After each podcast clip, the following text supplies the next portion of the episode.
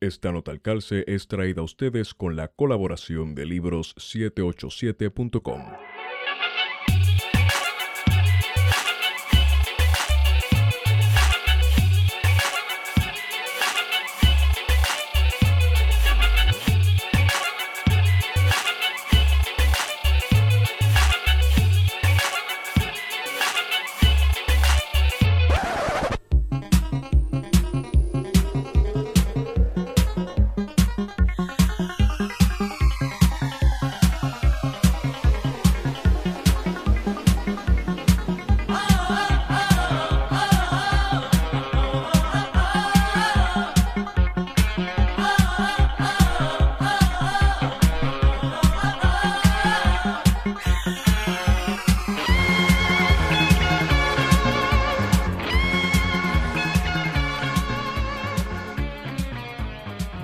buenas tardes y buenas noches a todos y todas los que nos escuchan. Este es su podcast preferido, Plan de Contingencia. Este que les habla como siempre, Esteban Gómez.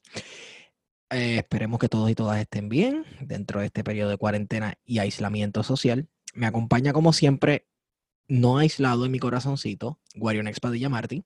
Saludos a todos. Héctor Iván Arroyo Sierra, alias Feto, que es la que Feto. Aquí, ya tú sabes. Contento.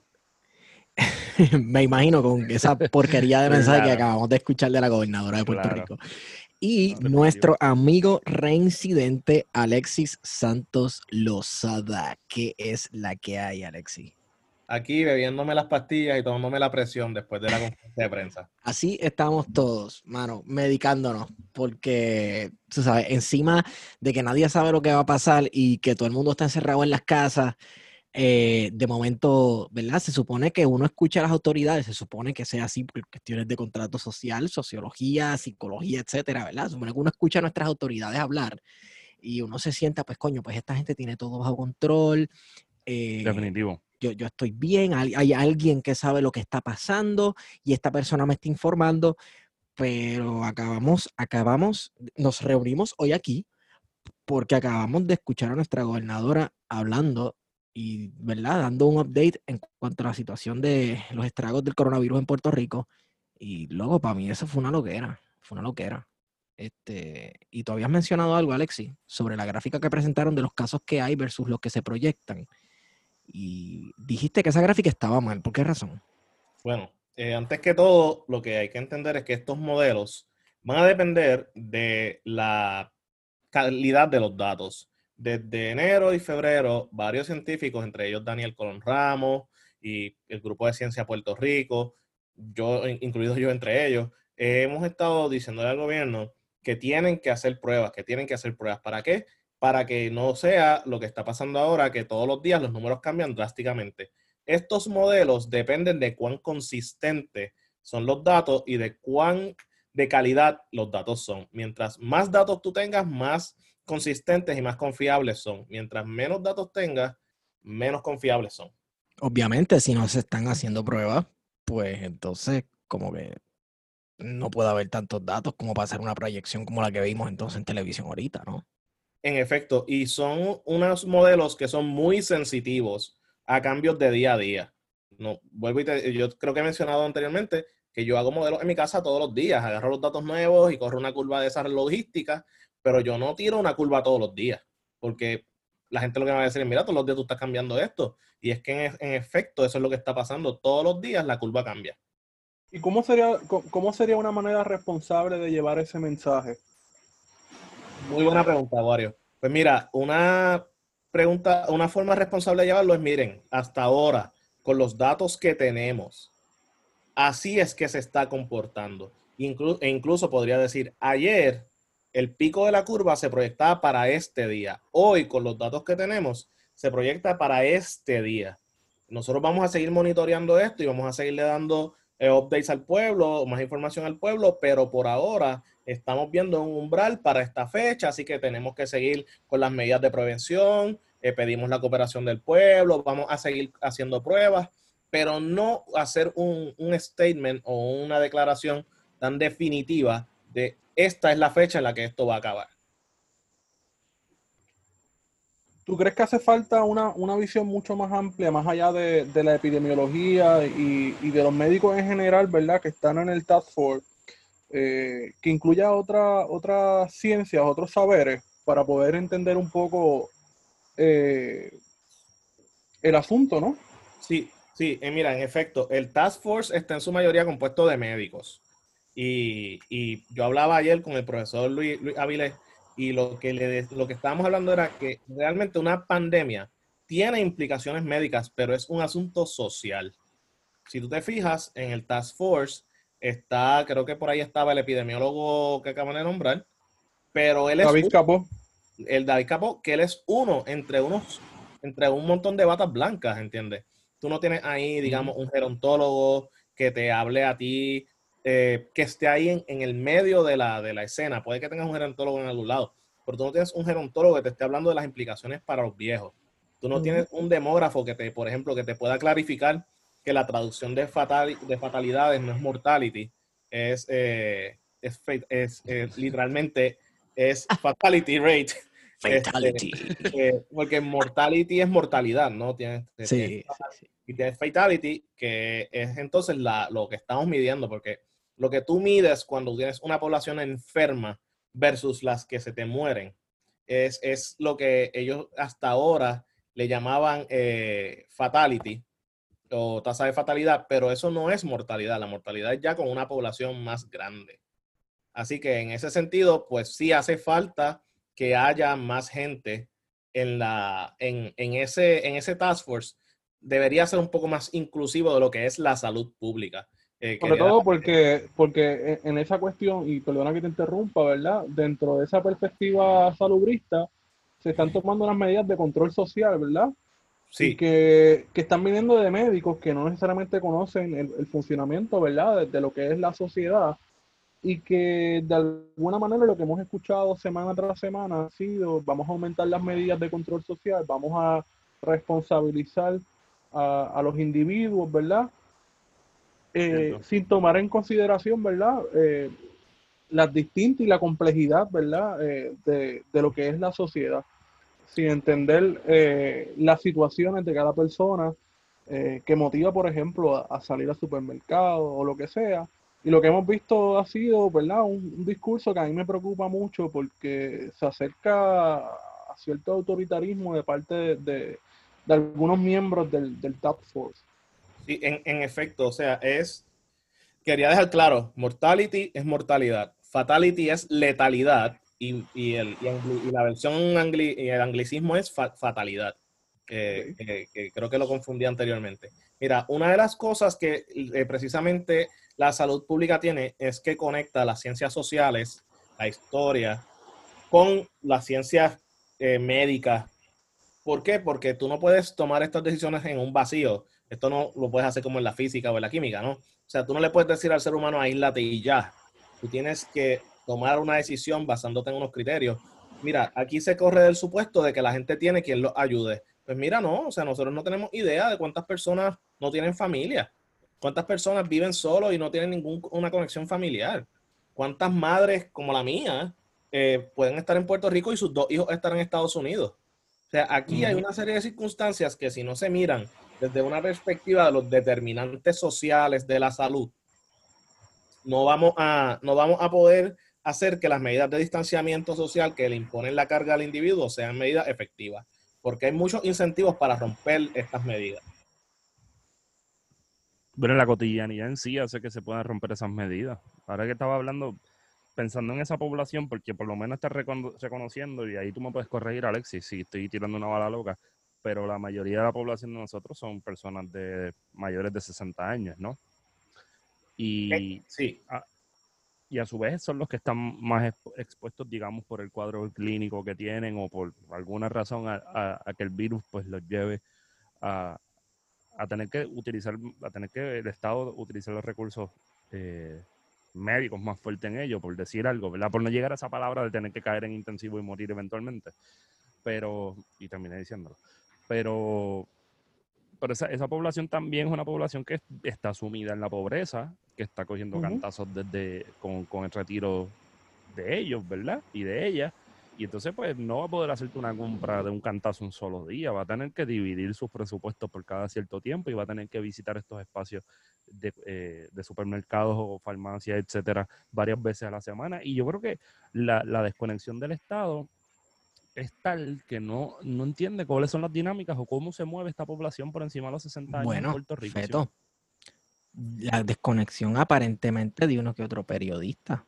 Porque alguien, una de las También. preguntas que hizo un periodista fue, pero ¿qué tú vas a hacer con esta gente que está yendo dos o tres veces en semana irresponsablemente?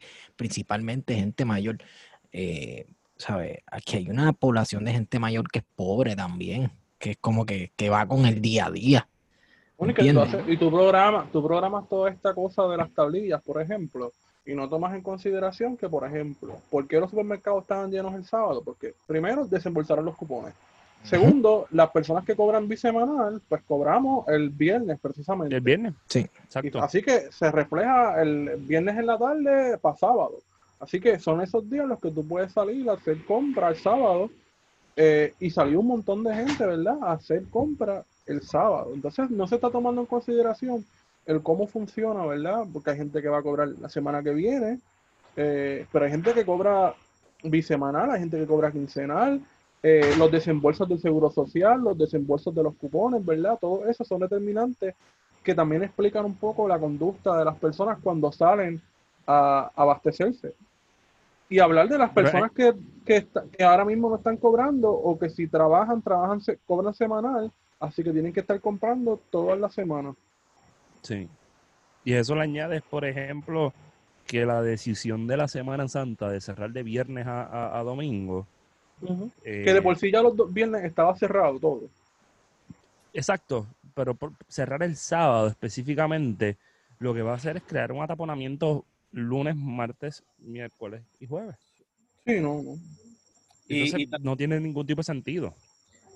No, no lo tiene y yo y aquí es que entonces tenemos la cuestión que yo creo que ustedes lo, lo- lo traen muy bien a relevancia, ¿no? Que es que tiene gente que tiene estas condiciones, ¿no? Gente mayor, eh, retirada y pobre, eh, porque el retirado no vive en, la opulencia. En Puerto Rico vive con, con su chequecito de mes a mes, tal vez apoyo Claro. a su familia, eh, porque se sabe de abuelos que le pagan la escuela al nene, se sabe de abuelos que le pagan al hijo porque el hijo no o la hija porque no ha podido conseguir trabajo. Entonces, Bueno, y uno mismo que tiene compañeros de trabajo que, que están trabajando todavía, aunque ya están retirados formalmente, siguen trabajando porque como tú dices, tienen que mantener al hijo, al nieto que está allá, la nieta que está en Estados Unidos, o sea, son sueldos que todavía nuestros viejos tienen que seguir trabajando dentro de este sistema para ayudar y Sí. contribuir con sus hijos, con sus nietos.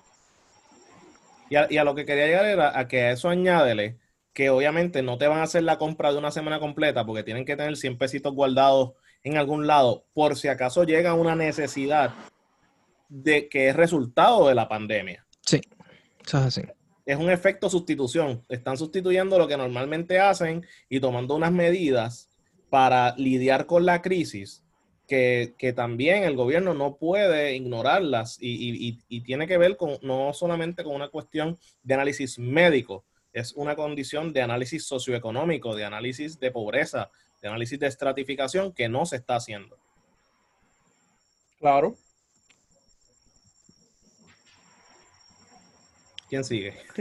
Sí, mira, Es, es que tú sabes Este- que esta, esta- Ajá. esta cuestión de, de- de hablar por, digamos, remoto, cada uno desde cada sitio, es como que medio difícil porque uno no mezcla la lo que está hablando uno con el otro. So, la gente se va a tener que acostumbrar a, lo- a los Sí, baches sí, que está sí. También están las pautas corporales de la gente. Cuando uno está en persona hablando, uno se mira el uno al otro para ver quién va. y Yo digo esto, yo digo lo otro. Veo que fulano se está preparando para decir algo. Pero nada, el resto de la conferencia de prensa. ¿Vieron los huevos? O sea, los errores que cometieron estas personas. ¿Viste ahí a alguien toqueteando el celular? Se quitó el la mitad del guante para toquetear el celular y se lo volvió a poner, quitándose y poniéndose máscara. A mí, más que eso, porque para mí, dentro de. Yo no me voy a poner moralista con eso. Me molesta más todavía el que no tengamos el mensaje claro, porque Wanda tuvo que repetir varias veces lo que ella quería transmitir en su mensaje, ¿verdad? No, estas son las nuevas órdenes, esto es lo que vamos a hacer, tal día va a estar cerrado. Eh, ella misma no tenía clara qué es lo que está diciendo. Entonces, Claro. pasó como las, las conferencias anteriores de las órdenes ejecutivas, en las que no, va a salir próximamente una orden ejecutiva. Y el no tener ese documento allí consigo, que uno pueda decir, ah, pues mira, esto es lo que ella quiere decir, se presta para entonces hacer lo que le salga del forro hacer, que es lo que pasó con la última orden ejecutiva, en la que tenemos dos versiones de, de orden ejecutiva, ¿verdad? Corriendo, en las que se cambian eh, distintas interpretaciones y, y reglame- reglamentación, ¿verdad? Eh, y me preocupa mucho eso, porque Wanda dice un montón de cosas separadas, no hay nada con, un, con una línea, ¿verdad?, de, de pensamiento, sino bueno, hay una línea de pensamiento- pensamiento. sino el autoritarismo, pero Exacto. la, la- me refiero a, a los puntos, ninguno está conectado y es como que un punto aquí, de momento está hablando de otra cosa y viene, ah, pero tienen que hacer tal cosa. A partir de tal día no puedes salir a tal hora, no puedes hacer tal cosa. Lu- lo- el viernes, sábado y domingo te tienes que quedar en tu casa. Entonces es toda una, una línea de pensamiento regada eh, que no están conectadas y que no le da coherencia. No le da coherencia, pero mira qué es lo que pasa también. Date cuenta que ese autoritarismo señala, ¿verdad? Cuando digo autoritarismo, para el que esté escuchando y tal vez no haya visto la conferencia de prensa, prensa, vaya ahora, dele, o sea, dele pausa a esto y vaya ahora y vea, búscala en YouTube o yo no sé dónde. Pero sa- saben que ella dijo que todo el mundo que rompa cualquier orden ejecutiva. Ella dijo cualquier orden ejecutiva. Cualquiera, que no solamente esta, esto, la otra, sino cualquier orden ejecutiva, ejecutiva puede recibir 5 mil dólares de multa o hasta 6 meses de cárcel, si no me equivoco. Cierto, eso fue lo que dijo. En parte, ella lo que está haciendo es que si aquí las cosas van mal, va a ser culpa de ustedes, porque nosotros tenemos aquí un régimen bien fuerte de que ustedes no salgan de sus casas, etcétera. Así que vamos todos a cooperar para que no suba esa curva, que sí, sí todo el mundo tiene que cooperar y así, ¿sabes? alejarse el uno del otro, etcétera. Pero no responsabilices a la gente por Claro, la inacción del gobierno, porque yo escuché todo lo que, perdóname, todo lo que yo escuché fue, tenemos, ustedes tienen que hacer esto, esto, esto y lo otro, pero yo no escuché, estamos nosotros, el gobierno, el Estado, tomando estas medidas responsables para este, atender a tal y cual paciente, etcétera, etcétera. De hecho, desde el primer momento ha sido la, la- el culpar a- al individuo, ¿verdad? Que la Claro. responsabilidad es individual, eh, por un lado, ¿verdad? Entonces, sí, es bien preocupante, es bien preocupante esas expresiones de, de Wanda. Y además de que se está, como se ha señalado ya, se está, eh, digamos que de algún, de algún modo se está apropiando, ¿verdad?, de, de facultades del- de la Asamblea Legislativa en el sentido de, de hacer eh, penas eh, de cárcel ¿Oh, sí? eh, con multas eh, y son facultades que no le toca al Poder Ejecutivo. Pero ahí está. Mira, me, Está, me legi- indica está aquí- legislando a partir de, de- de órdenes ejecutivas. Por decreto.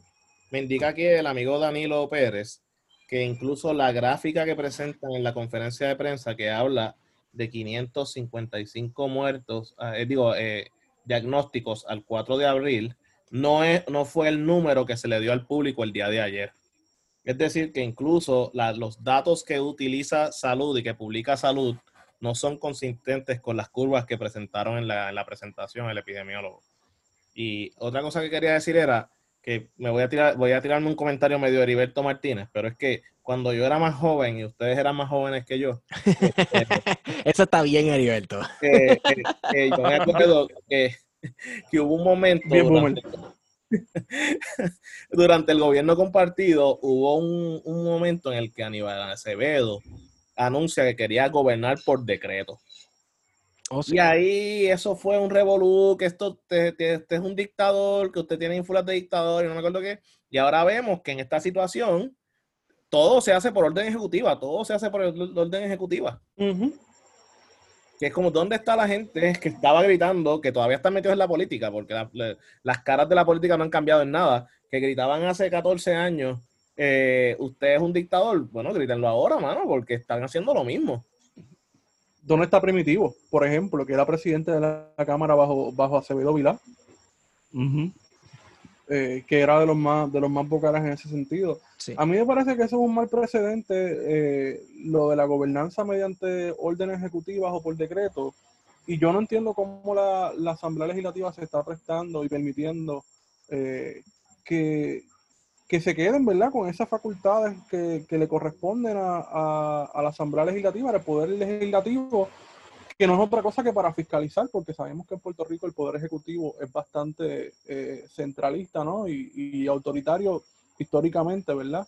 y que si existe un poder legislativo es precisamente para la fiscalización o lo que en Estados Unidos le han llamado el, el- el pesos y contrapesos, ¿no?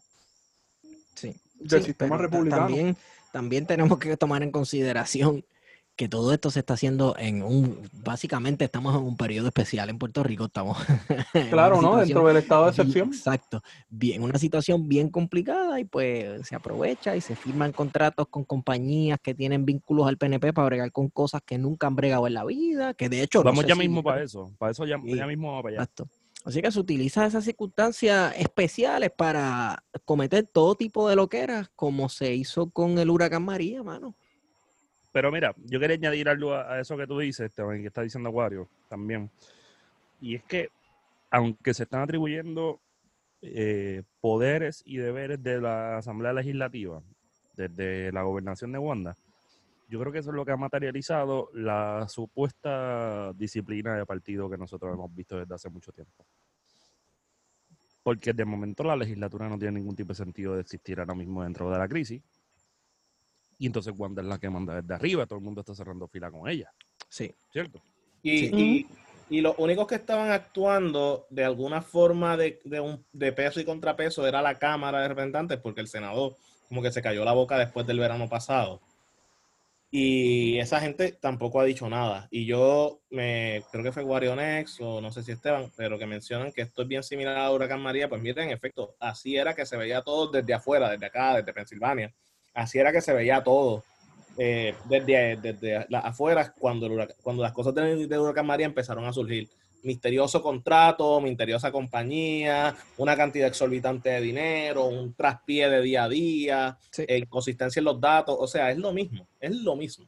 No, exacto, y a- que además de que una de las cosas que adolece el sistema republicano es precisamente eso, de que el, el Ejecutivo eh, tiene tantas facultades, porque precisamente lo- los secretarios de agencias responden, aunque son confirmados por el legislativo, ¿verdad? Por el Senado, los, de gabinete, eh, responden a la figura del gobernador, y en este caso de la gobernadora, y a quien le tienen lealtad a la gobernadora, así que se van a prestar eh, para ocultar información, para hacer contratos de personas que están vinculadas al Partido Nuevo Progresista, que al final es el partido gobierno, y estamos viendo la repetición de, de- de la administración, ¿verdad? De, de lo que es la emergencia, tal y como pasó en María, como pasó en, los temblores y en el terremoto de Huánica y Guayanilla, y ahora con la emergencia del COVID-19 es exactamente lo mismo, una y otra vez. Vamos a, vamos a la noticia de los 38 millones. ¿Quieren entrarle ahí un poquito? Bueno, que le preguntaron, eh, el doctor Chopper, eh, me quito el, el sombrero. No, no fue, no fue Chopper. No fue ¿No? Chopper. Ahí me dijeron que no, no fue Chopper. Es David Mercado. Fue de nuevo la pregunta. Sí. Doctor Chopper puso la, eh, fue la, la primera, el primer dardo, pero la pregunta fuerte vino de David. Ok. Sí. Bueno, que le preguntaron a la gobernadora por este contrato traquetero, que yo no sé cómo, yo no sé cómo ellos hacen esas cosas pensando que no los van a coger o que la gente no va a investigar o lo que sea. Pero ajá, y nuevamente la gobernadora se muestra visiblemente molesta y perturbada con una pregunta que le hace confrontación. Mano, y, En verdad le hicieron fisting. Honestamente le hicieron fisting. Ay, Recordemos feo, que, recordemos que para poner un poco de contexto, ¿verdad? Eh, la conferencia estaba pautada para eso de las siete y media y Sí. a eso de las siete, eh, el nuevo día a través de Benjamín Torres Cotay y Wilma Maldonado sacan eh, la investigación, ¿verdad? De que el gobierno había hecho una compra de pruebas rápidas por cerca de 40 millones. Entonces, estas empresas a las que le piden la requisición, ¿verdad? Estaban vinculadas no solamente al Partido Nuevo Progresista, sino que era una empresa que en su vida se había dedicado a productos de salud. Es una constructora, eh, que es lo escandaloso del, del proceso. una compañía a la que le vas a, a pedir que compre las pruebas, que nunca se ha dedicado a productos de salud, que no contaban con el aval del gobierno federal, a- pesar de que aquí siempre hay una, una apología al gobierno federal como lo más perfecto, eh, y que luego le retuvieron la- la compra. Así que no se pudo efe- efectuar la, la compra y fue cancelada porque el, el ya cargamento ya nunca había llegó. sucedido un, rem- un rem- ya había sucedido un desembolso, ¿no? Sí, Pero lo que hay ahí es el interés del traqueteo, ¿verdad? Porque sabemos que esa compañía me dio, porque posiblemente de esos 40 millones algo iba a ganar la compañía, iban a invertir en la, eh, porque esta gente está en campaña. Eh, Son, las algo iba a se mediar. llaman la compañía se llama Apex General Contractors y 313 LLC, que han estado relacionadas con el grupo Lemus, de Juan Suárez Lemus, un activista del PNP. Ambas fundadas en, en el 2018. Mira, yo, perdona que haga este comentario, pero, o sea, si la compañía tiene la experiencia y demás, eh, la mayoría de las compañías van a estar vinculadas de un, de un, con algún partido. Aquí el problema es que las acciones que se tomaron de reorganizar la compañía un día antes de que le dieran el contrato. O sea, mano, fue un descaro totalmente. ¿Por qué no crean una compañía nueva y ya? Pero es como que ya no les importa ni aparentar. Y, y también el hecho es que menciona Feto que el dinero se va a devolver. La pregunta es, ¿se hizo un desembolso rápido? Pues mira, para algunas cosas aparentemente se hacen desembolsos rápidos y se le da cheques a la gente así de la, eh, sin que medie ningún proceso de validación y de compras y de control de gastos. Eh, Y lo otro es, ¿cuánto va a tardar ese reembolso? Y si esa, esa, y esa, ese tardiness y ese rezago en el regreso de ese dinero va Se a va en penalizar. Sí, y si, y si va a tener algún problema en que se adquieran las pruebas que como quiera se tienen que adquirir. Mano, eh, traes un buen punto, Alexi. ¿Sabes? ¿Cómo es que aparecen casi 40 millones de la nada para eso? 40 Ay, millones no. es el presupuesto de la UPR Calle. Vaya. Ciertamente. en un sí, sí. contrato, exacto. Entonces te- decimos, bueno, eh, no, es tiempo de emergencia, etcétera, pero vamos, ya se ha comprobado entonces que era para traqueteo, para nuevamente llenarle los bolsillos a un pana tuyo para que tenga un favor, o tú devolviéndole el favor a un pana tuyo. Recordemos lo- los cientos de millones de dólares con Whitefish en medio de la emergencia, pasando el huracán. No pasó un día después del huracán y se firmó un contrato nebuloso Por eh, con Whitefish eh, de cientos de millones de dólares, 300 medio- millones de dólares más o menos. 300 millones de dólares, en el que sin electricidad en Puerto Rico no sabíamos absolutamente nada eh, de una compañía dudosa, eh, que no sabíamos tampoco mucho de ella, y se hace esa contratación así, en el momento de un estado de excepción, va, vamos a hacer esto, porque es la única alternativa. Ujú. Y, y, tam- y ahí también tienes que añadirle el hecho de cómo se hacen estas conexiones. Yo creo que también no hay que, no hay que ir muy lejos para pensar en casos en cada administración. O sea, podemos irnos a los, los- los- ay Dios mío, los cuadros telefónicos en, en- en la Cámara de Representantes, o podemos irnos a la Vía Verde, que no se puso ni un dichoso tubo y se pagó un montón de dinero a una compañía que iba a hacer este proyecto de pasar gas natural. Y o sea, se sigue botando el dinero y a lo que quiero llegar, que después lo podemos hablar al final, es que mientras se le corta dinero a instituciones como la UPR, centros de investigación, no se le da presupuesto completo al Instituto de Estadística, estas son las estructuras que están respondiendo a la crisis, porque el Task Force está compuesto de un montón de profesores de la Escuela de Ciencias Médicas. Es como una, es como una, es una contradicción bien grande entre al, al final recortan lo público, porque piensas que no es esencial, pero al final, al final, al final, al final de todo, es lo público lo que responde. Y son instituciones como la universidad que ha tenido que llevarse la peor parte de los recortes de la Junta de Control Fiscal y el embate neoliberal, la que ha tenido que responder. En efecto, y de hecho, no sé si te fijaste durante la conferencia de prensa, eh, que a lo último, el, creo que el epidemiólogo o el secretario de salud dice, y queremos darle las gracias al sector privado que ha estado ahí para ayudarnos. Y yo, mano, eso es necesario. ¿Qué ha hecho el sector privado? O sea, no dudo que ellos hayan hecho cosas en beneficio de, pero o sea, ¿por qué no darle gra- gracias también a las organizaciones sin fines de lucro que están llenando unos vacíos haciendo comidas para la gente que no tiene comida. ¿Por qué no darle las gracias a otras organizaciones que están asumiendo roles y, y- y labores que le corresponden al gobierno y que ellos no lo están haciendo? ¿Y por qué solamente mencionar a, a los aliados del sector privado? Que eso O- directamente es hablar de, de, de Iván Baez y de las porquerías y las estupideces que hace Walmart. Realmente.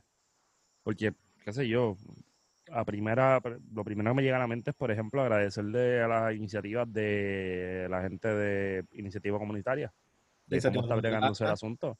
Sí, o está taller bregando el salud. asunto con, lo- con las personas sin hogar, taller salud, que le está metiendo duro también. Ese, esos- ese, ese sector de, la, de, la, de las sin fines de lucro, para mí es importante el trabajo que están haciendo y que se demuestra la necesidad de esas organizaciones en este momento y en los momentos de crisis que ha vivido el pueblo puertorriqueño por los últimos tres años. Pero agradecerle a un sector privado. ¿por que ha sido tímido, que ha votado gente. que, que apoyó que se le restaran días de vacaciones y de enfermedad a la clase trabajadora puertorriqueña. Eh, y que, lo Y que en cualquier caso, cuando se median la, la- cuando se medió el toque de queda y cómo iba a funcionar todo, eh, se hizo eh, en beneplácito del sector privado, sobre todo de- de- del forcejeo que posiblemente hubo con sectores como Plaza Las Américas y Walmart, por ejemplo, que son los lugares donde más ha- se han aglomerado la gente a, a- a comprar. Sí, definitivamente, definitivamente. Una de las cosas también eh, que yo estaba acá pensando es que estamos en una situación bien precaria en términos de, de los empleos por, por todas las reformas estructurales que se han hecho, reformas laborales y este tipo de cosas. Entonces ahora vemos cómo a través del estado de excepción y a través de unas medidas aprobadas por la legislatura van a- han tenido que ponerle parchos a esas grietas que ellos crearon en toda esta edificación que es el sector laboral, pero o sea, el problema lo causa en parte una débil política de protección al trabajador. Y esto obviamente va a tener implicaciones para economistas y tú no ves un economista en el Task Force, aunque hay dimensiones económicas del asunto. Y cuando ves ¿A un economista ¿A en los medios, exactamente a eso me refería, cuando tú ves al- en los medios de comunicación, ves a ciertos economistas eh, como Gustavo Vélez, que dudamos, ¿verdad?, si es economista, pero lo vemos en los medios de comunicación dando, siendo vocero del capital, de las grandes empresas y haciendo apología de que aquí lo que hace falta es que venga una dictadura y que tome el control de Puerto Rico, porque es lo que ha sido llamando a vamos a sacar la Junta de Control, que venga el, tutel- el tutelaje eh, directo. Eh, y esos son los economistas que vienen y hablan en representación eh, supuestamente del pueblo a impulsar sus medidas y sus ideas neoliberales. Y o- ojo, que Gustavo sí eh, tiene un grado en economía, tiene la maestría. Pero uno, pero uno lo que tiene que preguntarse es también cuán consecuente y cuán constante Gustavo es, porque Gustavo había dicho que si la Junta de Control Fiscal no funcionaba, Claro. se iba a callar. Él, él todavía está Y no se hablando. ha callado. Ujú. Y él todavía está hablando, vamos. Pero eso, bueno, por ahí es que va la cosa, realmente. Pero que lo que sol- toda, ¿qué pasó, Ajá. Esteban? No, no, no, dime, dime. dale. Perdóname. No, que todavía lo que a mí me sorprende es que, que todavía exista gente que quiera guisar de un tipo de crisis como esta. Capitalismo, hay gente que dice cínicamente de estos apologistas del capital que el capitalismo siempre gana. Y pues ahí está el capitalismo siempre ganando, haciendo estos desbarajustes, ¿verdad? Eh, Sí, y- le y A la vida de la ¿Cómo gente. le llaman eso a ganar? Porque en realidad, Exacto. Hay, hay una frase que lo dijo uno de estos ley 20, ley 22, con una discusión que tuve con ellos, que era que el momento de comprar es cuando la sangre corre en las calles. Yo no sé si ustedes han escuchado esa frase. eh, a diablo, ¿no? Pero, pero así es que esa gente piensa, ¿entiendes? Eh, que Digo, así funciona el mercado. Por ejemplo, el mercado de valores de la gente que se dedica a ese mercado financiero específicamente está en ese, en ese viaje. Sí, en efecto, y eso es bien peligroso porque entonces no hay mesura, no hay una forma de calibrar las medidas para el bien del pueblo porque el objetivo es la ganancia. Claro. Sí, no media lo social, no, no- ni la solidaridad, ni la cooperación, son, son valores simplemente egoístas lo que, lo que media en sus decisiones. Bueno, Corillo. gente. Bueno, Zumba. en Eh, ese sentido, ajá, No, no, no, les iba a preguntar que si vieron en, en la conferencia de prensa que también dio Trump en Estados No. Unidos. No. No, no. ¿Qué dijo? Bueno, Lu- lució, lució menos mal. Digamos que lució menos mal que Wanda.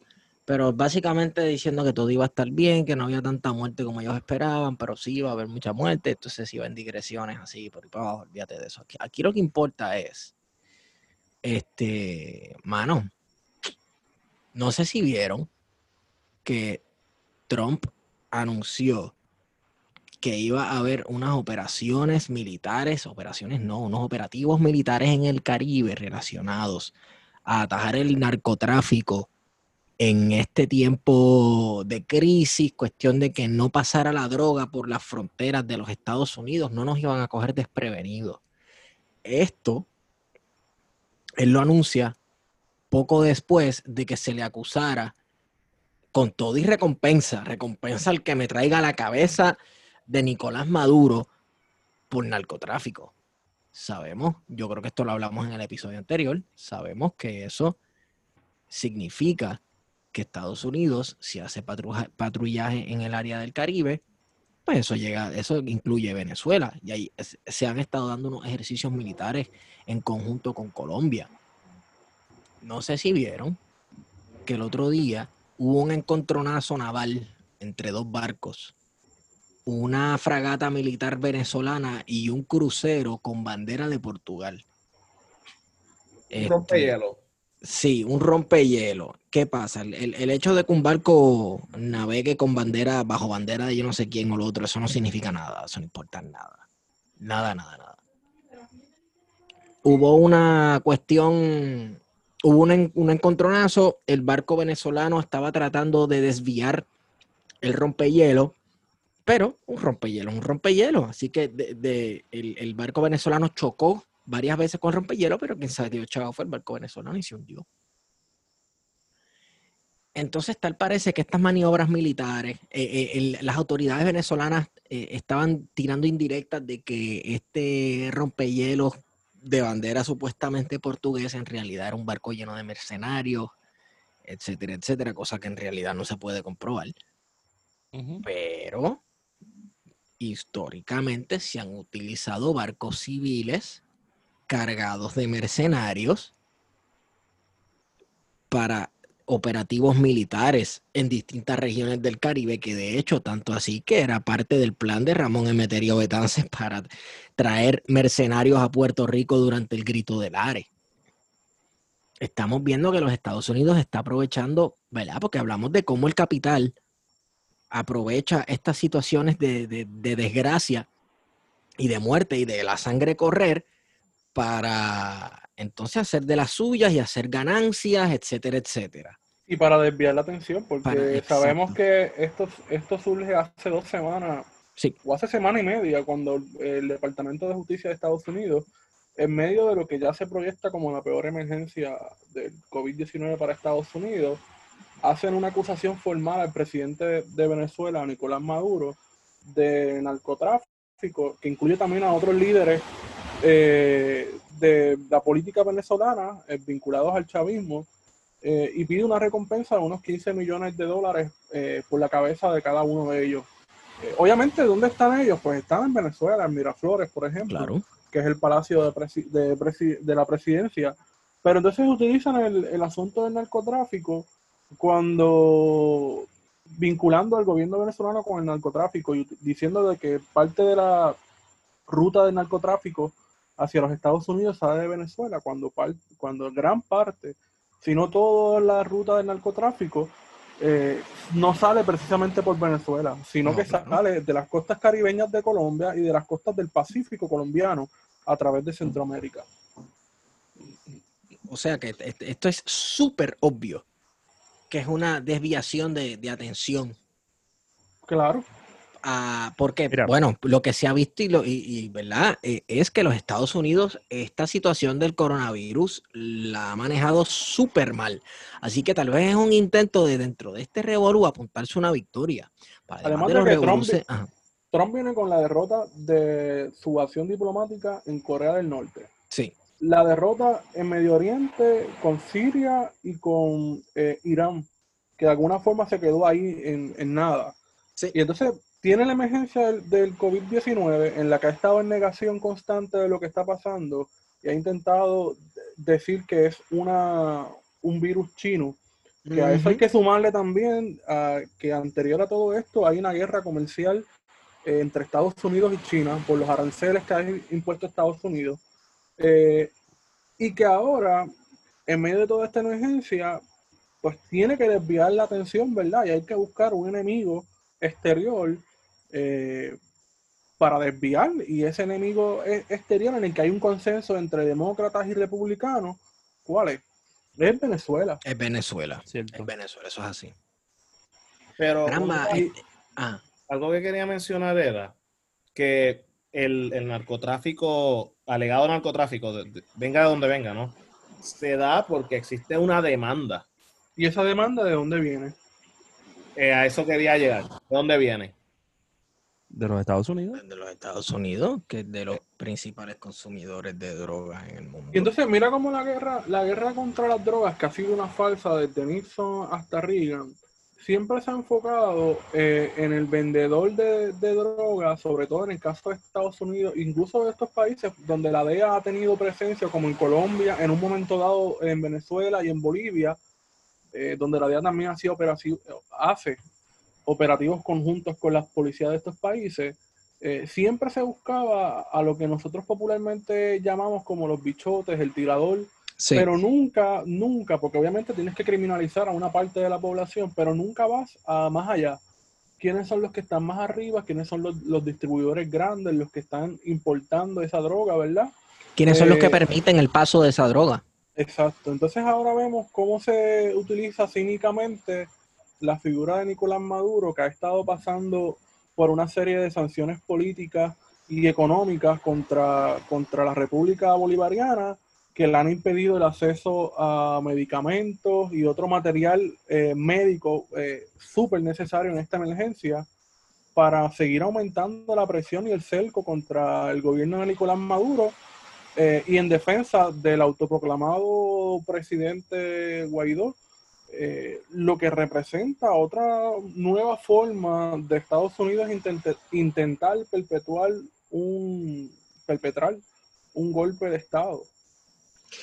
Eh, eso, en conjunto con lo de Bolivia, que ocurrió hace unos meses, eh, eh, parece que Estados Unidos está como que miró un momento a su, a su patio trasero y dijo, espérate un momento, déjame, déjame dejar esto aquí, déjame asegurarme que esto esté seteado, déjame asegurarme que esto esté bajo mi control, vamos a, a podar la grama y entonces seguimos con nuestros asuntos en otro lado. Lo que a mí siempre me ha resultado curioso es cómo los Estados Unidos eh, siempre, como mencionaste ahorita, se inventa un enemigo externo para entonces bregar, para entonces desviar la atención y, y, ¿verdad? Y, y cumplir con sus, con sus motivos políticos mundiales, de, qué sé yo, de imperialismo.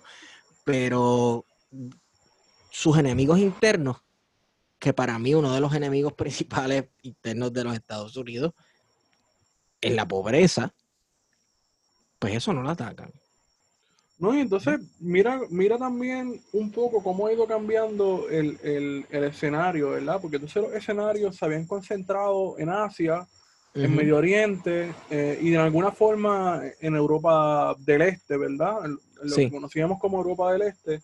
Y como ese escenario de confrontación entre Estados Unidos y esos países se ha movido hacia su patio trasero, precisamente.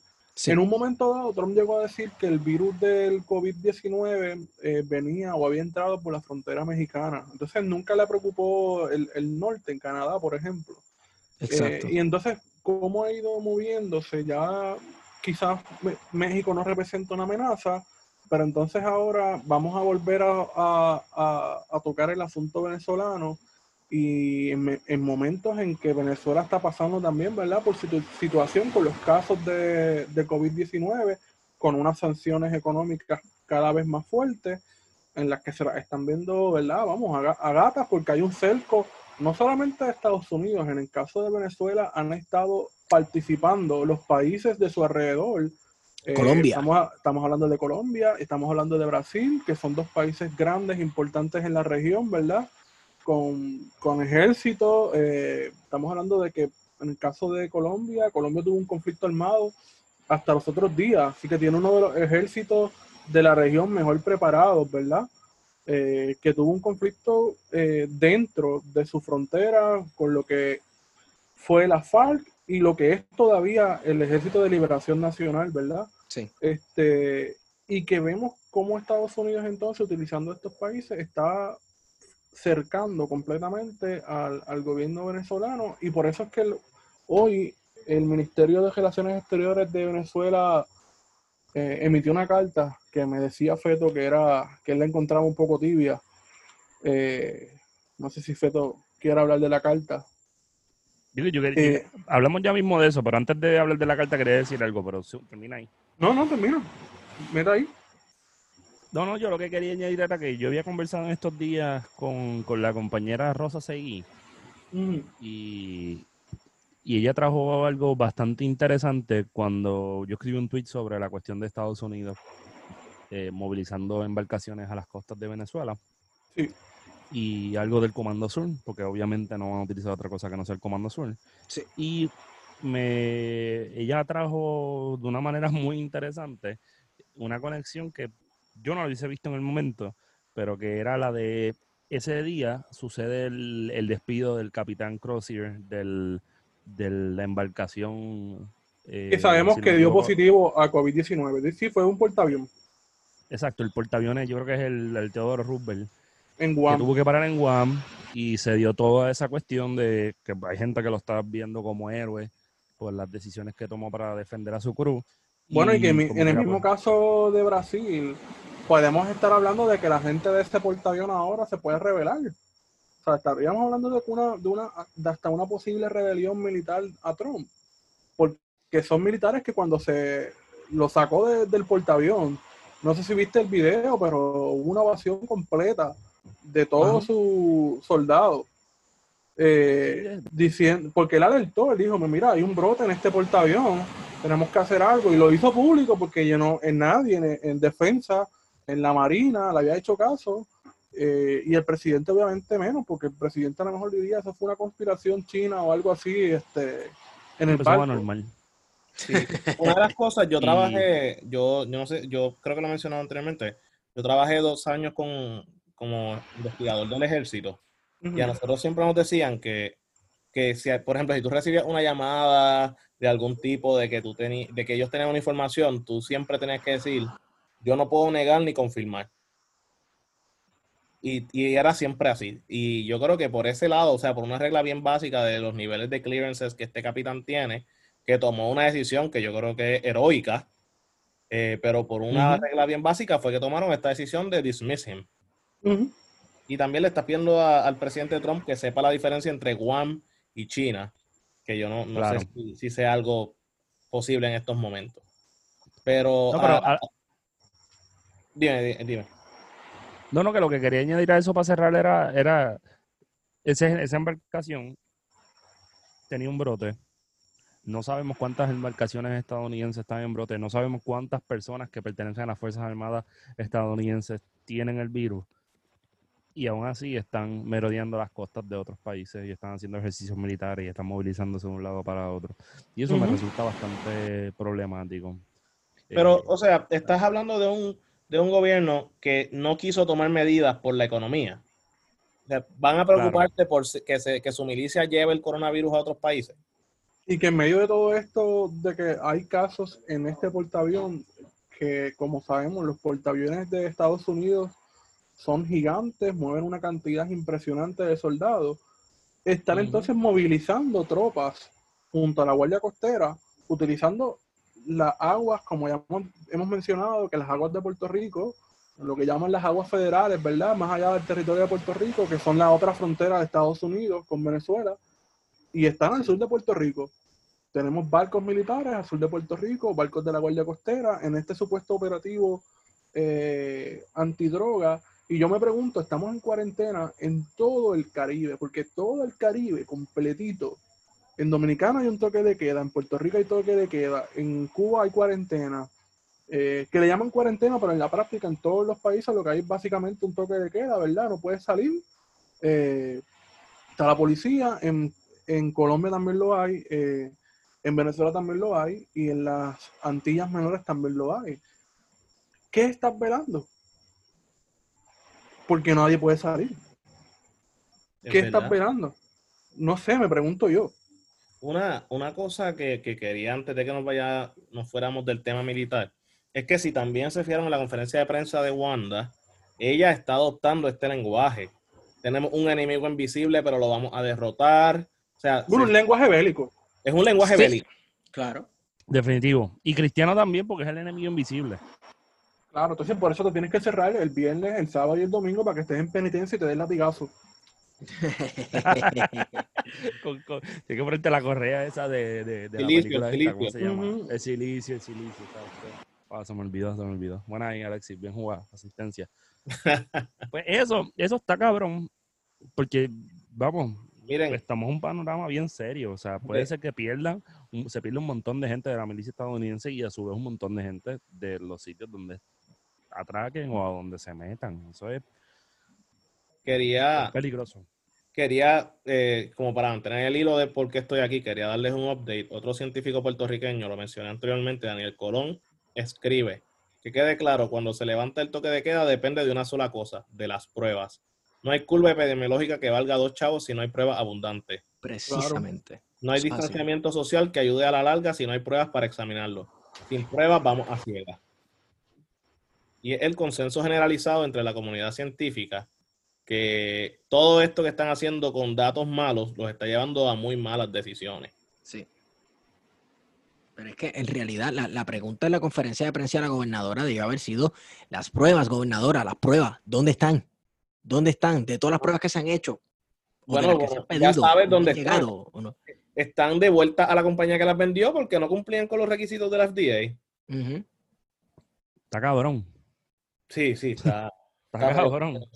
Entonces, mientras tenemos ese, ese asunto de las pruebas, en que no tenemos los datos suficientes, ¿verdad? Que puedan decir, vamos a hacer este, esta cuarentena, porque yo creo que aquí se ha dicho, por lo menos yo lo escuché del secretario de salud eh, de Lorenzo, que la cuarentena se hizo por una, corona- una intuición, ¿verdad? De que esto es lo que hay que hacer, esto sería lo correcto pero no había en ese momento en que se tomó la determinación datos suficientes que respaldaran el que hay que hacer una cuarentena.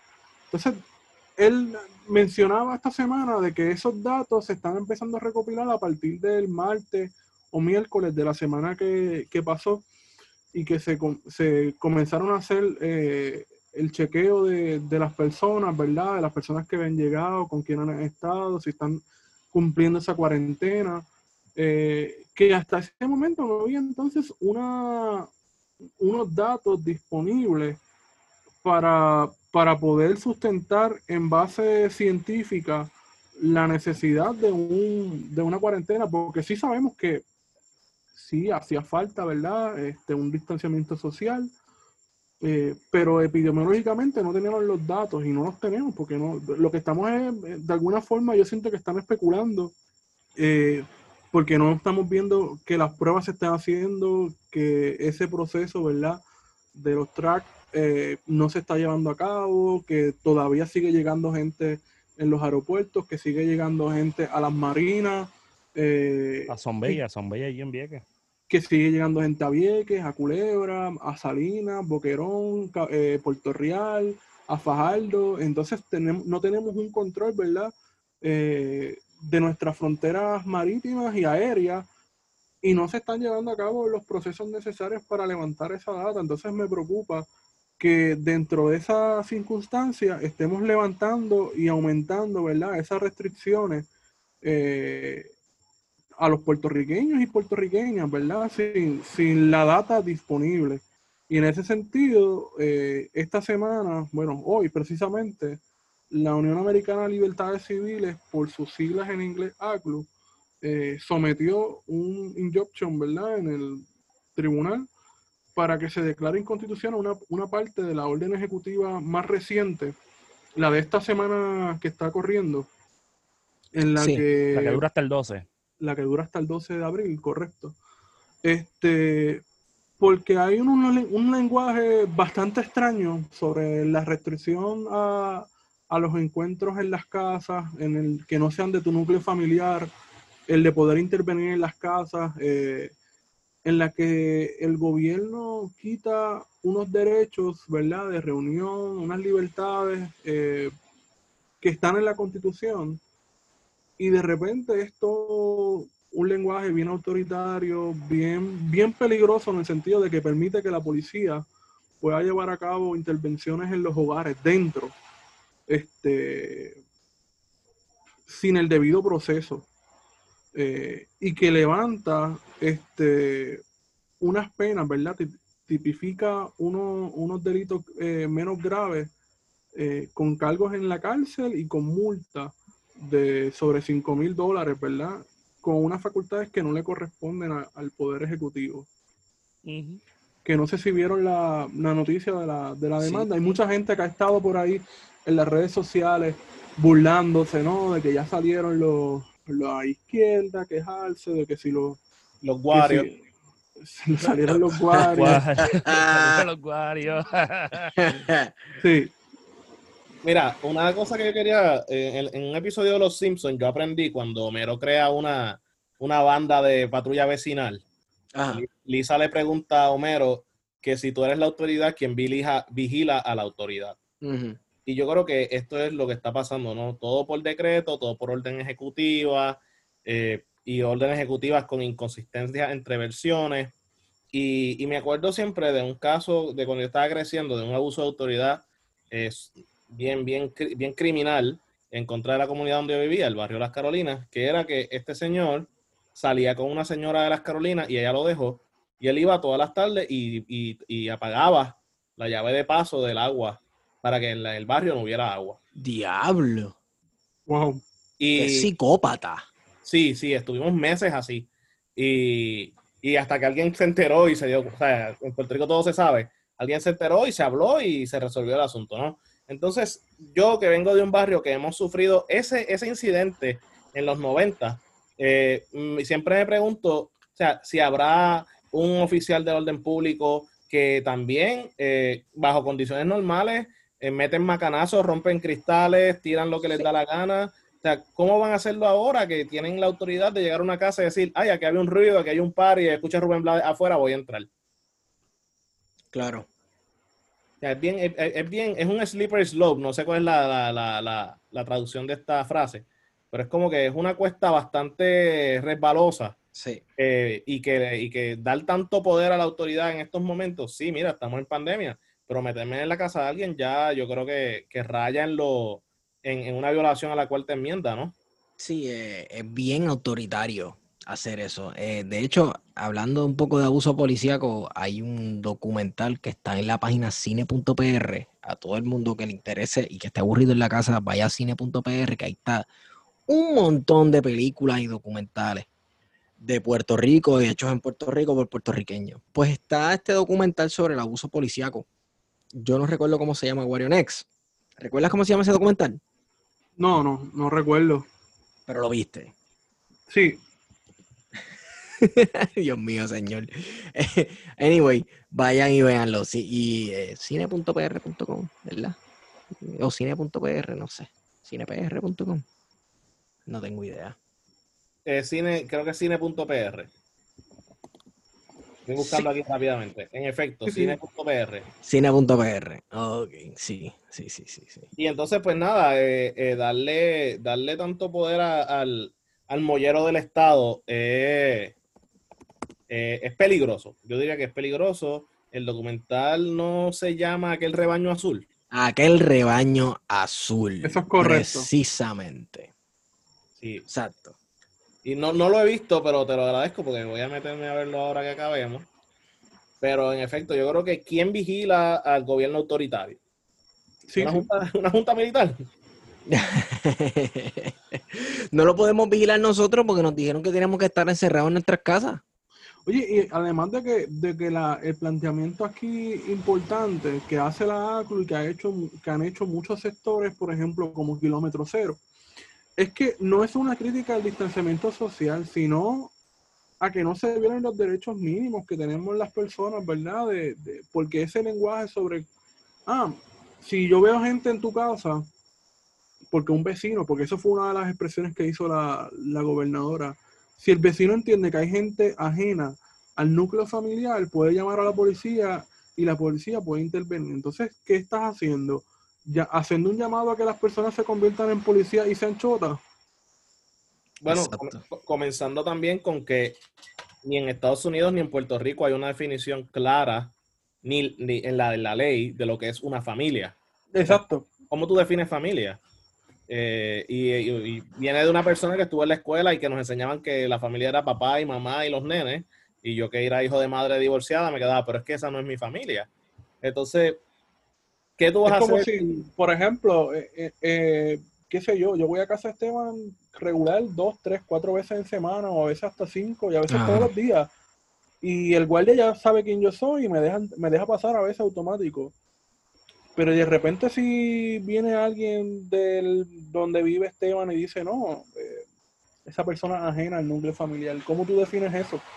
Sí, ¿Sabes? es así. sumamente peligroso y se presta para que entonces la gente de repente en este supuesto empoderamiento ciudadano eh, comiencen a fungir de policías y de veladores, entre comillas, de De chota. La patrulla vecinal. la patrulla vecinal, bueno, pero es bien peligroso, ¿sabes? Esa conducta de, de ser guardia del, Bueno, del chota, Yo, que yo yo- aborrezco. yo no te, no, no, no, por ejemplo, un caso que yo te diría que yo justificaría que una persona que no es parte del núcleo familiar esté ahí, es una persona que vive sola y dice, por este periodo de pandemia me voy a ir a vivir a casa de estas personas porque ahí hay más recursos, podemos, estamos todos juntos, nos apoyamos, eh, tenemos apoyo social, te- hay internet, que hay un montón de gente que no tiene. Y entonces, en ese sentido, se están dando unos cambios en las dinámicas residenciales que hay que considerar y que el vecino no va a estar enterado. O sea, si tú ibas a casa de Esteban eh, todos los días, la pregunta es, pues si en algún momento tú dices, mira, ya para el, para el sirete me voy a quedar aquí este, una semana porque no aguanto y, y- y llevas a cabo tus medidas de distanciamiento social y cumples con la ley. Como quiera te pueden llamar a una persona que venga y te saquen. Exacto. Sí, no, es muy peligroso porque entonces le está dando, le está dando una carta a la, a la ciudadanía en esto, basado en la responsabilidad individual eh, de una falsa autoridad de que, moral, de, de que el vecino, ah, pues si fulano de tal se puede hacer tal cosa, yo voy a llamar porque la policía entonces va a intervenir. Sí. Y es bien peligroso ese discurso policial. Es como, eso me recuerda a, a un, a un chamaquito de, de, de Sibley, creo que se llama esa ciudad, la capital de, de Georgia. Eh, De donde es el camarada de Stalin. Toda sí, gloria al creo que me recuerda, me recuerda, me recuerda a ese muchachito y al estalinismo. eh, y, y es bastante jodida esa estupidez, ¿verdad? Pero quería comentarles que ahora mismo estaba corriendo en las redes, estaba, estaba corriendo en las redes un video de un, de un oficial de la gente, o sea, un agente del orden público, yo hago orden público entre comillas, arrestando una dama, está en Twitter corriendo ahora mismo, estamos grabando domingo a las 10 y 50 de la noche. Y, y parece que la estaba arrestando por, por guiar con la tablilla que no era. Pero el tipo está haciendo el mega papelón, o sea, lo, aquello parece, parece el principio de una pelea de Rey González con, con el exótico. Sea, entonces sobeteo que sea el principio para gestar a alguien. Sí. Esa- como que no y manteniendo Una de demostración de fuerza. Y, y, y de hecho, esa demostración Claro. de fuerza, como la llama de Wario Next, el día primero del toque de queda con los carros y las tablillas, eh, no sé si ustedes vieron que habían eh, grúas por todos lados. Y ah, Sí. hubo un montón de videos de están remolcando el carro porque no era la tablilla. Y es nuevamente un show of force para decir aquí la ley se va a cumplir. Hablando de Show of Force, ¿vieron la caravana de hoy? Uh, Charrísima, cabrón. La mierda es que no estaban repartiendo dulce, cabrón. Entonces, tú activas, activas la Guardia Nacional para qué? Para dar por ahí con tumbacoco. Cuando eso lo puede hacer hasta la cooperativa del pueblo. Claro. Realmente tiene una tumbacoco para eso. Pero es que esa, esa, eso da miedo, mano. Esa, esa caravana da miedo. O sea, ¿por qué tenía que salir la policía con, con una guagua de la Guardia Nacional y con una, una tumacoco? Hay que preguntar a quién se la alquilaron también. Este, yo Sí. creo A que- las 9 de la mañana. Sí, Yo no entiendo. What's the use? No entiendo. que hasta Tata Charboniel dijo que esto estaba mal. Y yo no, no veía el día que yo iba a estar de acuerdo con esa señora, pero mira. Imagínate que yo últimamente estoy de acuerdo con John Mott que dice que Wanda es autoritaria y dictadora. Y- Lo que es y- la, la crisis tiene esa tendencia que une los polos opuestos y uno a veces hasta se siente que está mal. Ay, Dios. Pero esta síntesis, esta síntesis con Wario y Mod ya se veía desde verano, desde que, desde que Wario dijo, si me arrestan, quiero que John Mod sea mi abogado. Y él escribió, me tira Wario. Sí. Güey, Sí. ¿viste? Mira, y, no así, así cambiando un poco el tema, en un acto de solidaridad, eh, y nosotros siempre hemos hecho hincapié que los restaurantes chinos son los pilares de, de la solidaridad en Puerto Rico. Oh, sí. Hoy la Cámara de Comercio China... Que no eh, sabíamos que existía, ¿verdad? Vamos a hacer no eso, vamos a aclarar eso. Yo no sabía que esta mierda existía, cabrón, por empezar. Estamos impactados. Ya Sí. sabemos con quién tenemos que hacer el contacto. Sí, sí, sí, sí, sí. Para hizo también. entrega, hizo entrega de un donativo de más de 100 mil dólares que fueron recogidos, ¿verdad? Entre, entre los empresarios chinos, este, acá los que controlan dos o tres negocios por ahí. Este, de material, eh, guantes, eh, alcohol, entre otro material necesario, ¿verdad? Para esta emergencia. Y fueron entregados al negociado de manejo de emergencia y administración de desastres eh, para ser repartido, ¿verdad? Eh, en Puerto Rico fueron recibidos por la gobernadora. Ahora esperemos que esos materiales lleguen a donde deben llegar. Oh, sí, claro. Que no aparezcan el año que viene en un almacén. Van a aparecer en un almacén al lado de la estadía. Bueno, entonces nunca van a aparecer. Hay que ver en qué almacén metieron la estadía. No tengo la menor Coño, idea. vieron que por lo bajito, por lo bajito la comunidad china metiendo mano. Pero La claro, verdad loco. que es no dijeran que a, nada. princi- a principio de este año, mucha gente estúpida eh, se, había, da- se había reseñado una merma en el consumo de comida china en Puerto Rico. Yo no Sí. sé cómo. 50%, yo no que sé- no es cualquier cosa. Sí, pero yo no sé cómo hicieron este estudio en el Nuevo Día, creo que fue que salió esto. Sí, ¿Cómo Nuevo tú Día. llegas? ¿Cómo llegas a esa conclusión de que un 50% de- se redujo del consumo de comida china? A pesar de todo eso, de la discriminación, de las burlas constantes a la comunidad china en Puerto Rico, aún así hacen actos de presencia y de solidaridad con el país. Eso es así. Eso Para que aprendan. Y en verdad son chinos, en la foto se ve que son chinos. Yo no había visto una foto de un chino en Puerto Rico, eso está bastante cool. Claro que sí, chicos. Bueno, anyway, La comunidad y, y- y oculta. Sí, pero eso tiene una razón de ser, hermano, y es el discrimen. Tú Sí. sabes, ¿Para qué tú te vas a exponer? ¿Para que la gente abuse de ti? Y, y entonces no es una comunidad tampoco que tenga una presencia bien brutal como la comunidad dominicana, que en su tiempo sí sufrió unos abusos increíbles, pero dime ahora, ve a abusar de un dominicano ahí en Santurce, para que tú veas que te cae encima. Eh. Tú sabes, el barrio entero, ¿sabes? Ya ellos, eh, eh, los dominicanos en Puerto Rico tienen bastiones ya, donde pues ellos se protegen y se cuidan entre ellos mismos, pero la comunidad china siempre está down low porque no son tantos como los dominicanos y nuevamente, o sea, ¿quién va a salir a defenderlos a ellos? Eso tiene mucho que ver, eso tiene ahí. Pero sí, mano, a mí me sorprendió también esta cuestión de la solidaridad de nuestros hermanos chinos. Eso está cañón, para que veas. El comunismo.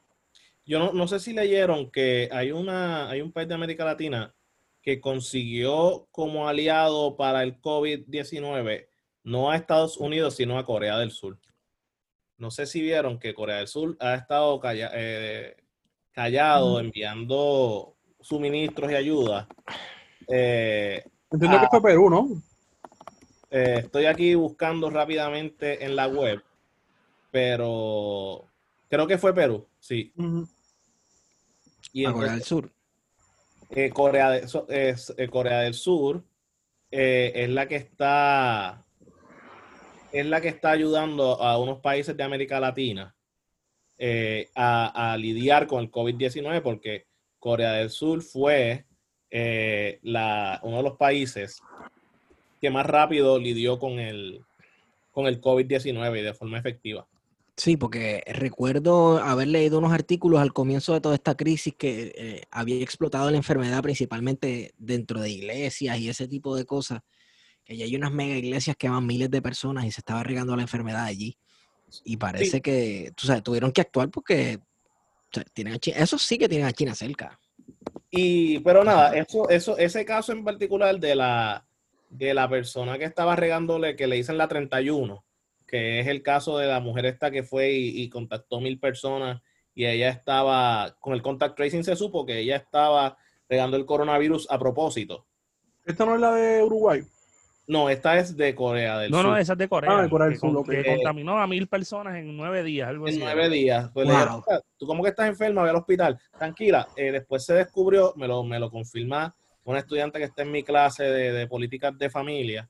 Me dice que, que, la, que la persona era miembro de una secta que creía que el coronavirus era un castigo de Dios Wow. y que, y que, era, y que si ella le daba era la misión regarlo para que a quien le daba era un pecador y a quien no le daba este, no, no era un, un No pecado. merecía el castigo de Dios. Wow. Sí, exactamente.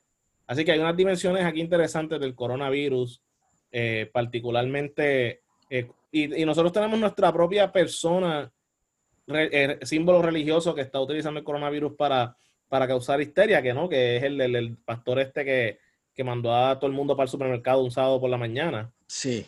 Y eso como que no, no, dijeron que lo habían citado, no dijeron si le van a hacer nada, pero ahora me van a castigar a mí por estar visitando o quedándome a dormir en casa de mi primo, de mi hermana, eh, si porque un vecino llamó y dijo que ahí había gente que no era de mi familia.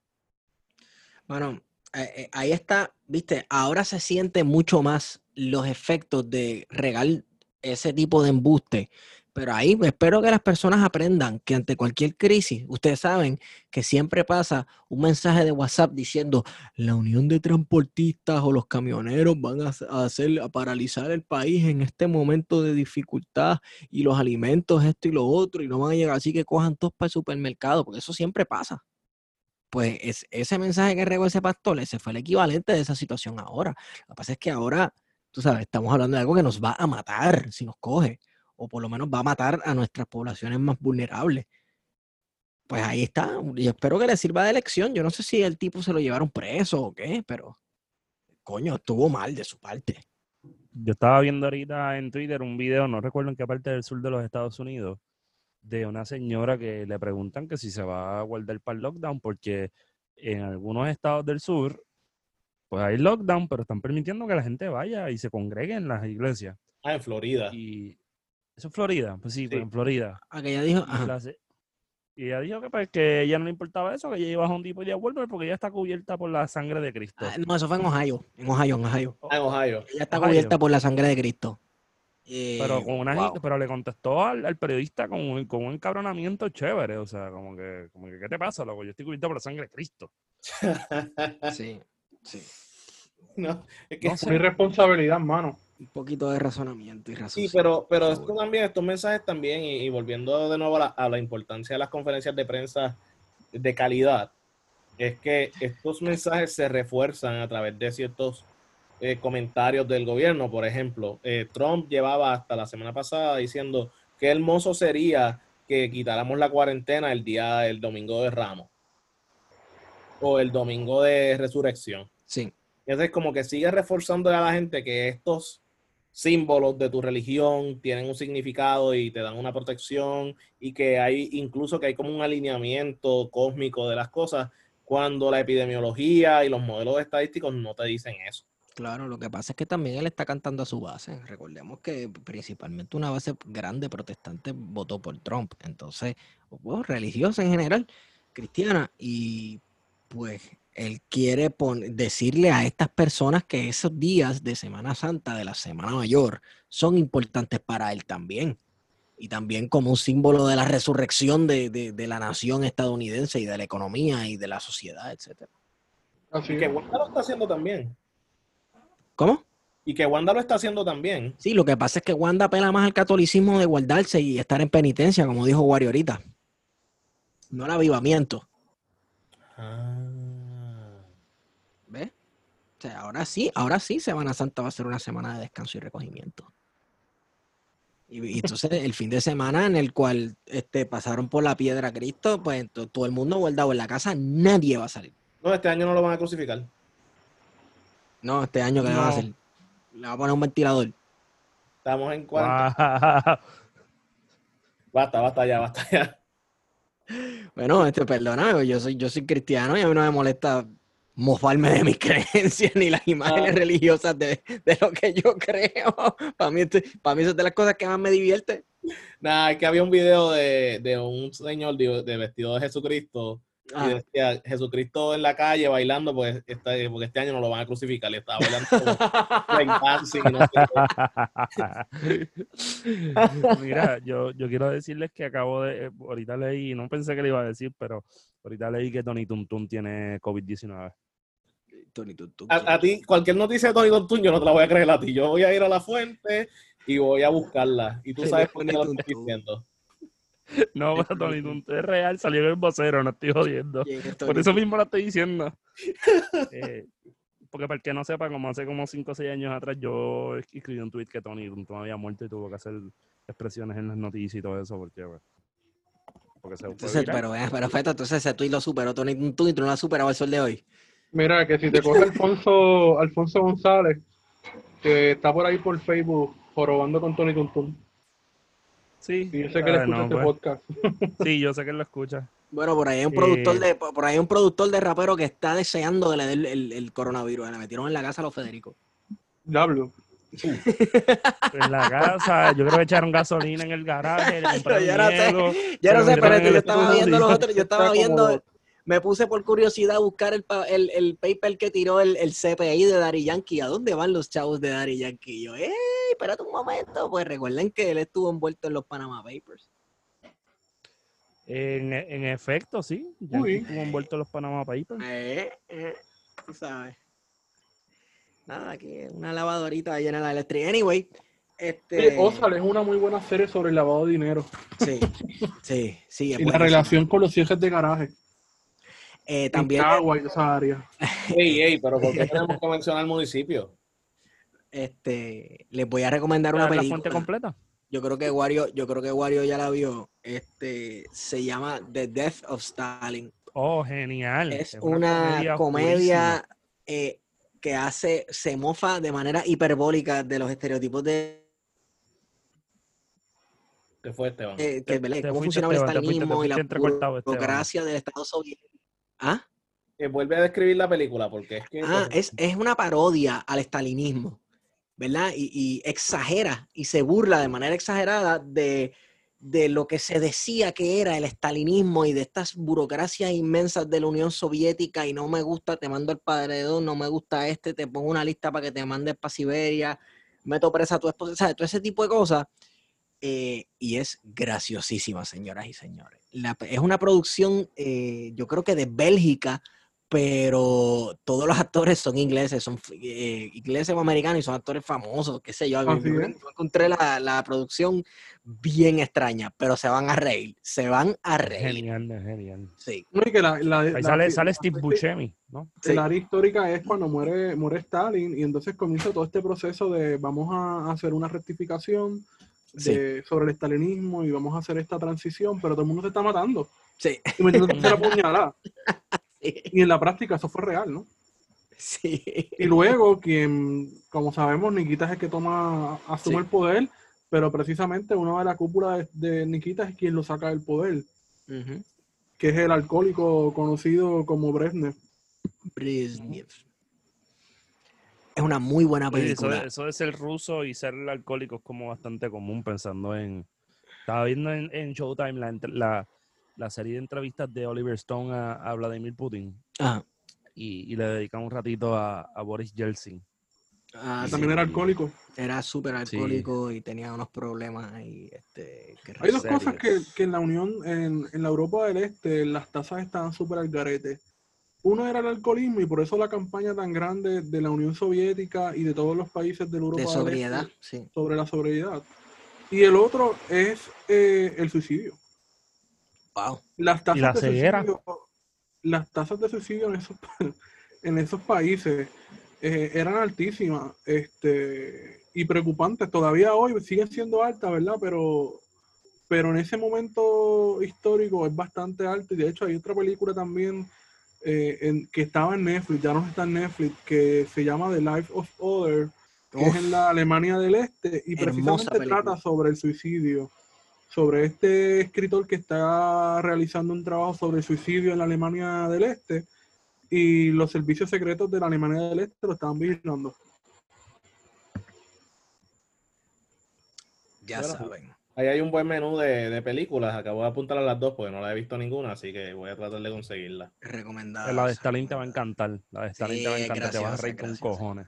Esta semana también estaba viendo una serie que es, al- eh, bueno, es estadounidense, pero también es alemana, me parece, que se llama, es una miniserie, se llama Poco Ortodoxa. Oh, sí. Eh, Unorthodox. Bien interesante, ¿verdad? No, o sea, no es tan, no es tan problematiza, no, no problematiza tanto, pero sí toca unos temas, ¿verdad? De, de, de estas vertientes más ortodoxas del judaísmo, Extremista, Guario. extremistas, vamos, sí, sí. Bien, sí, sí. Y, de- y presenta, ¿verdad? La formación de una mujer, de lo que se espera en el mundo extremo, de- del extremismo judaico, de lo que debe ser una mujer, ¿verdad? Su preparación para el casamiento, para, para tener hijos, ¿verdad?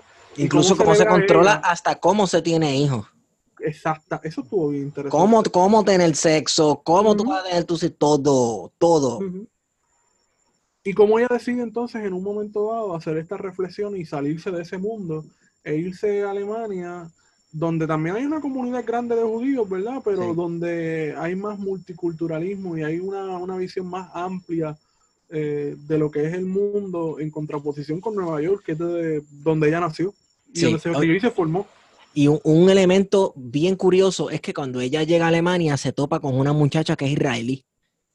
Y es como que Súper eh, liberal. Súper liberal. Ella, esta muchacha de, de Williamsburg en Brooklyn, una comunidad judía ortodoxa bien conservadora, se encuentra con, entre comillas, ah, diablo, esta es una judía de verdad. Y de momento se encuentra como que esta tipa está loca.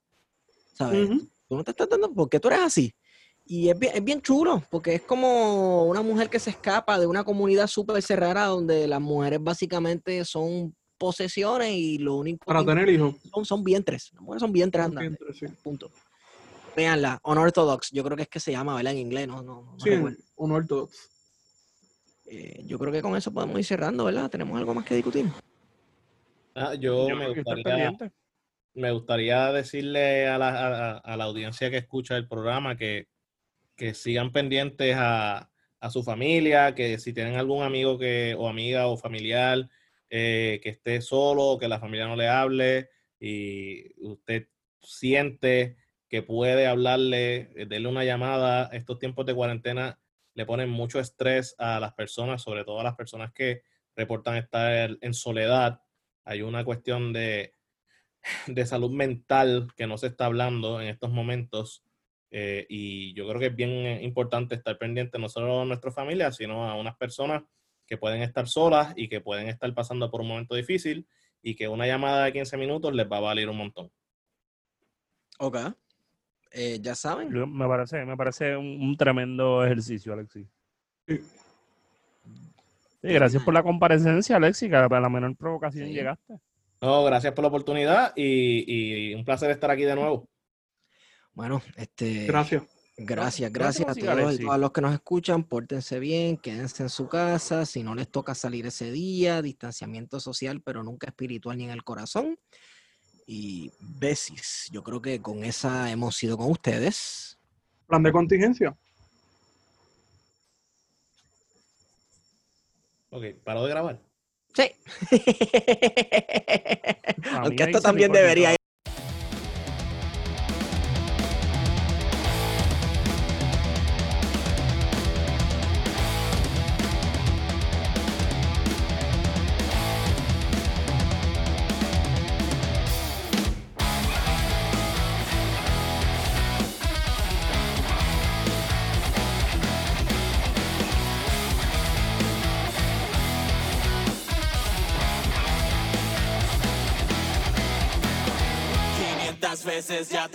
fallar y no quiero ser yo quien te cague siempre. Soy el espejo que te ha visto llorar.